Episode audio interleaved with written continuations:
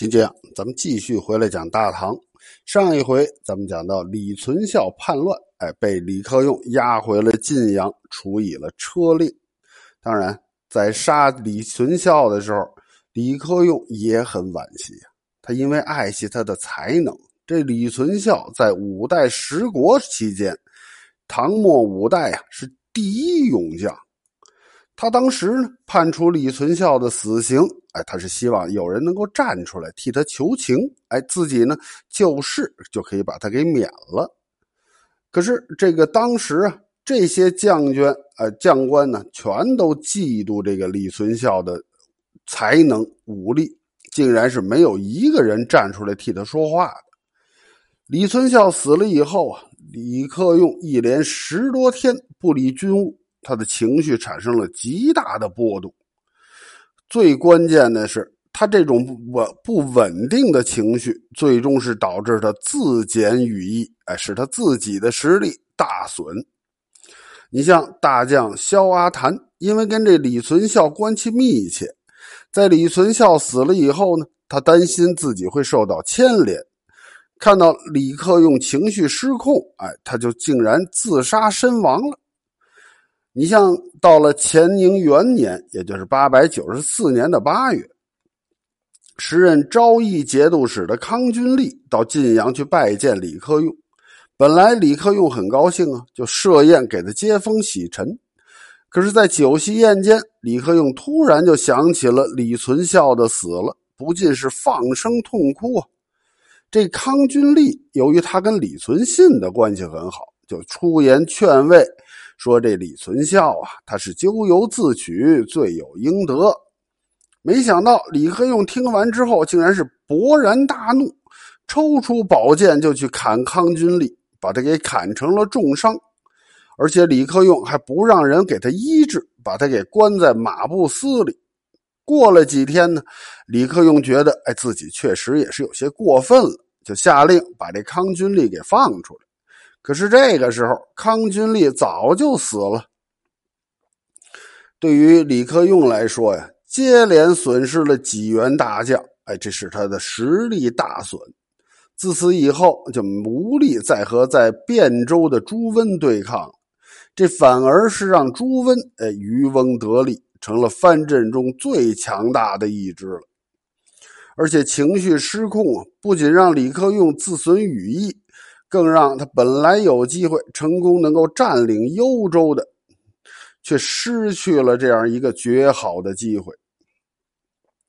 当时啊，王荣得到了李匡威的救援，解除了李克用的威胁之后呢，李匡威就带兵返回了幽州。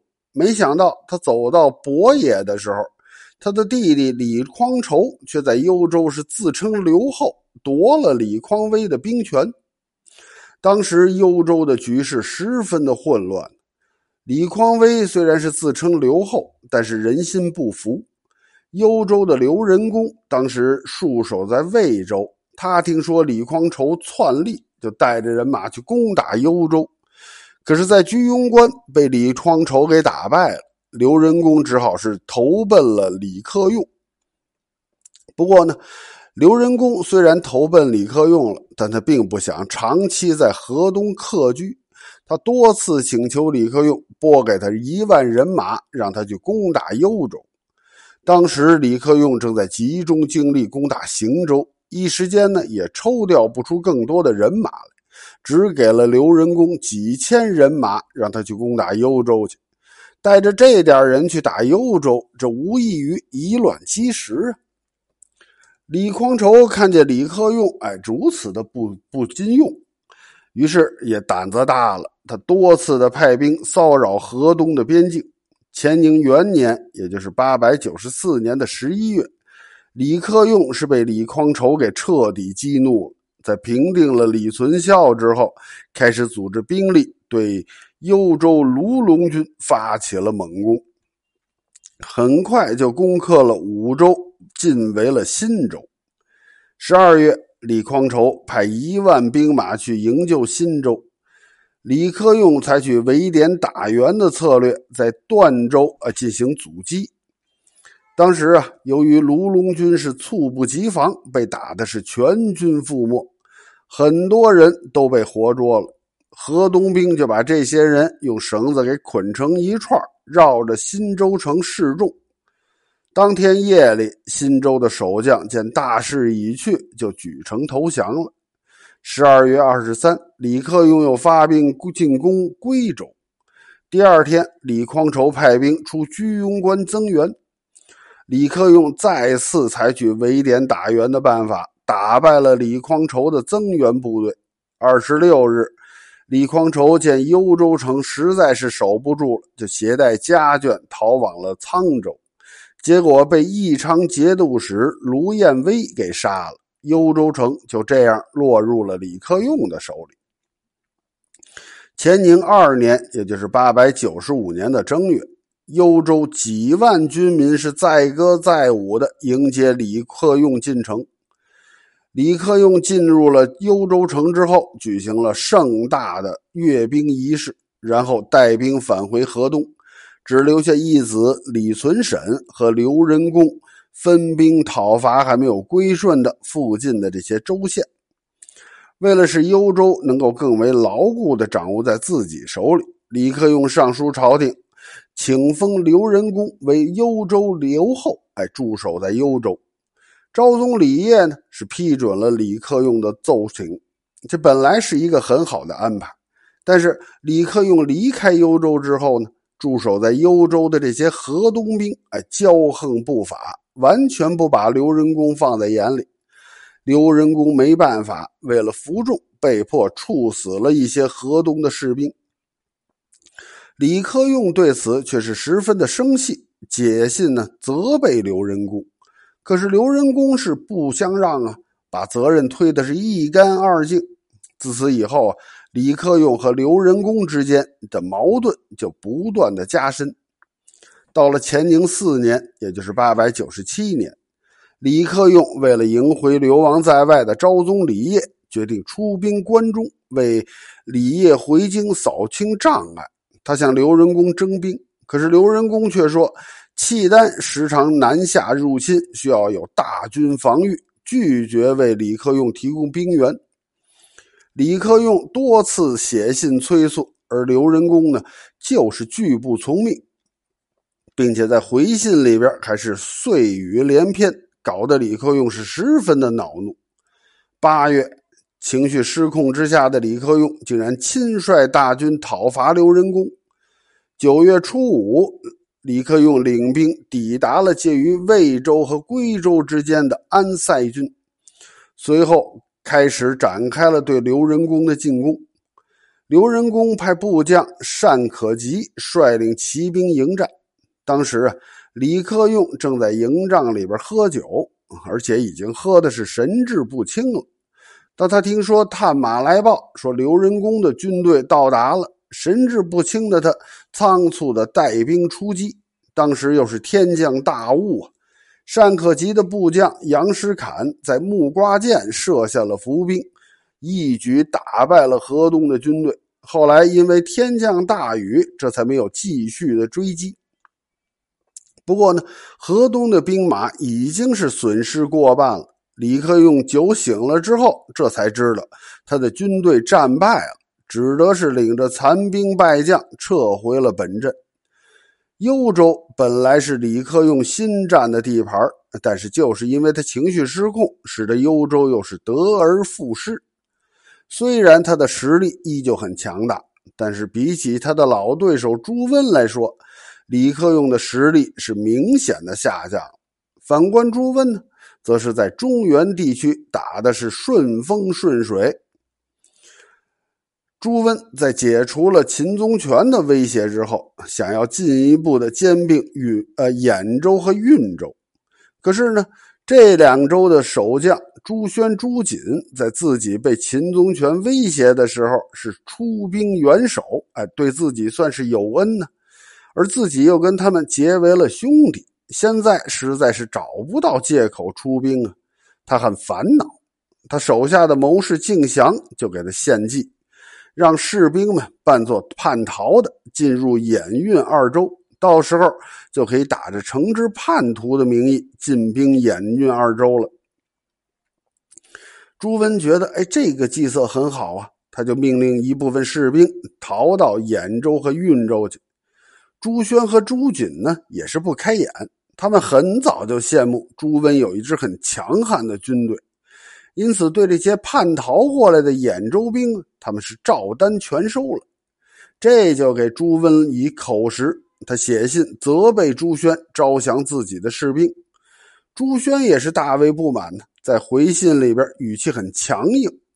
朱温就利用这个机会，哎，终于找到了出兵的借口了。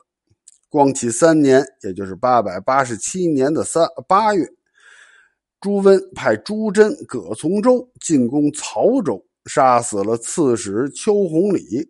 然后乘胜进军蒲州，朱宣、朱瑾是领兵应战的，双方在刘桥相遇，结果朱氏兄弟被朱温打得大败，被迫是只身逃跑了。九月，朱桢对蒲州再次发起进攻，朱宣派他的弟弟朱罕带着一万多人前来增援。而朱温呢，则是在蒲州以东六十里的地方展开了对朱罕的阻击，把朱罕打的是全军覆没。十月，朱桢攻克了蒲州，进而包围了运州。在形势危急之下，朱宣让弟弟朱玉写信诈降，到朱桢的部队里边哎去当内应，结果朱桢中计了，在。朱玉的这个煽动之下，领兵偷袭运州，结果被朱宣打的是大败。朱宣乘胜就收复了蒲州。